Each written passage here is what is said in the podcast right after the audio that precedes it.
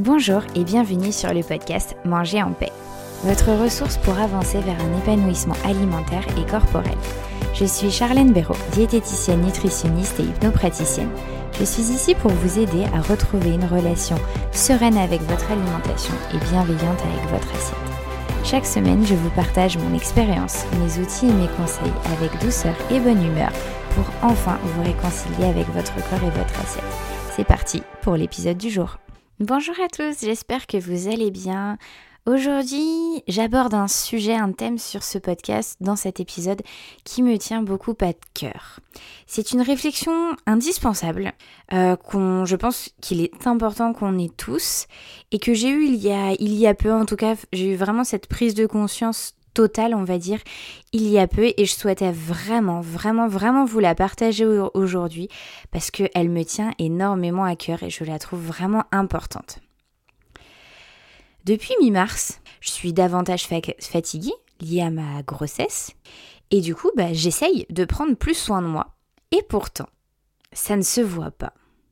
Vous voyez, par exemple, pas plus tard qu'hier, on m'a dit que j'avais les traits tirés, que j'avais l'air très fatiguée.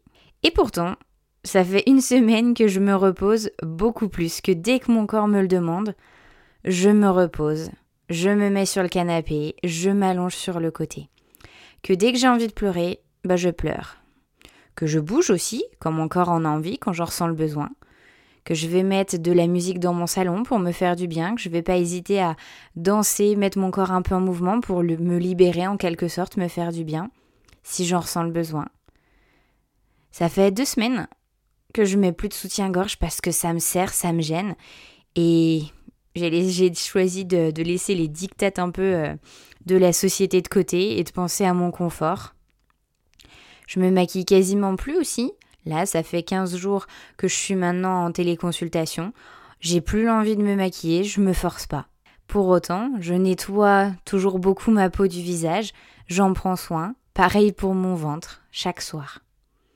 Et ça me fait du bien.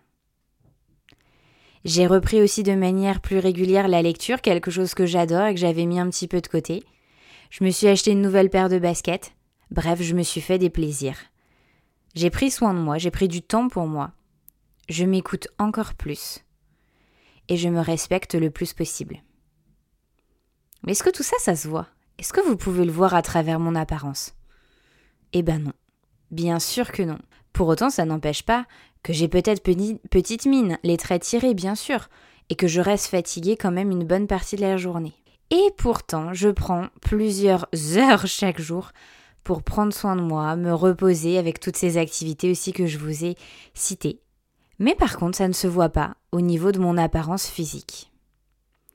Donc tout ça pour dire, et c'est vraiment le but de cet épisode, ne confondons pas prendre soin de soi et prendre soin de son apparence, de son physique. Le plus important à mes yeux, c'est de prendre soin de soi et non que de son apparence. Bien sûr, prendre soin de soi peut passer par prendre soin de son apparence, de son physique. Et en même temps, c'est pas du tout une obligation. Et surtout, ce n'est pas que ça. Prendre soin de soi, ce n'est pas prendre en compte uniquement son apparence. C'est pas forcément faire un masque euh, à notre visage, cuisiner des légumes, faire du sport, se maquiller, se coiffer. Bien sûr que ça peut être inclus dedans, on est d'accord C'est juste que prendre soin de soi, c'est tellement, tellement, tellement plus et tellement personnel et propre à chacun. Alors je vous invite vraiment à élargir. Élargissez votre vision de ce qu'est prendre soin de vous, ce que c'est de prendre soin de vous à vos yeux, à vous. Parce que ça c'est très personnel. Mettez en place des actions qui vous font plaisir liées à vos centres d'intérêt, à vos envies du moment. Pas ce qui est à la mode sur Instagram, les réseaux sociaux ou ce que votre ami fait. Non, ce que vous, vous avez envie de faire, ce que vous, vous ressentez que vous en avez le profond besoin. Faites des choses que vous avez envie de faire pour vous. Et notamment pour ne pas vous oublier. Prendre soin de soi, c'est prendre soin de sa santé mentale, physique, c'est se traiter avec bienveillance, avec tolérance. C'est se donner du temps, c'est se donner de l'amour. Et ne l'oubliez pas ça. Et je vous invite justement à ne pas l'oublier, mais au-delà de ne pas l'oublier, c'est le mettre en place et le mettre en place de manière régulière Et qu'est-ce que j'ai et qu'est-ce que j'entends de manière régulière? Bah, Idéalement, ce serait une petite chose chaque jour. Une petite chose, un petit instant, une petite minute, dix petites minutes, une heure, peu importe suivant votre temps, que vous fassiez chaque jour une chose pour prendre soin de vous.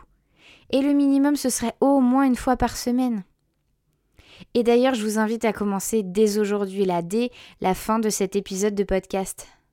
Demandez-vous ce que vous pouvez faire aujourd'hui pour prendre soin de vous. Oui, j'ai bien dit aujourd'hui.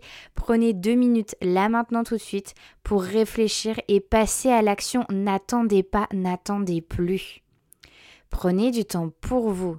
Faites de vous aussi une priorité. Vous le méritez, vous en avez besoin. Alors faites-le et prenez soin de vous à votre manière, à votre façon, comme vous l'entendez, comme vous en avez envie, vous le méritez. Passez à l'action dès maintenant, n'attendez plus. Voilà, je termine cet épisode sur ces mots, j'espère que ça vous a fait du bien. N'hésitez pas à réécouter cet épisode, à le partager, parce que je pense que c'est vraiment un épisode qu'on a tous besoin d'entendre. Merci de m'avoir écouté jusqu'au bout et à dans 15 jours.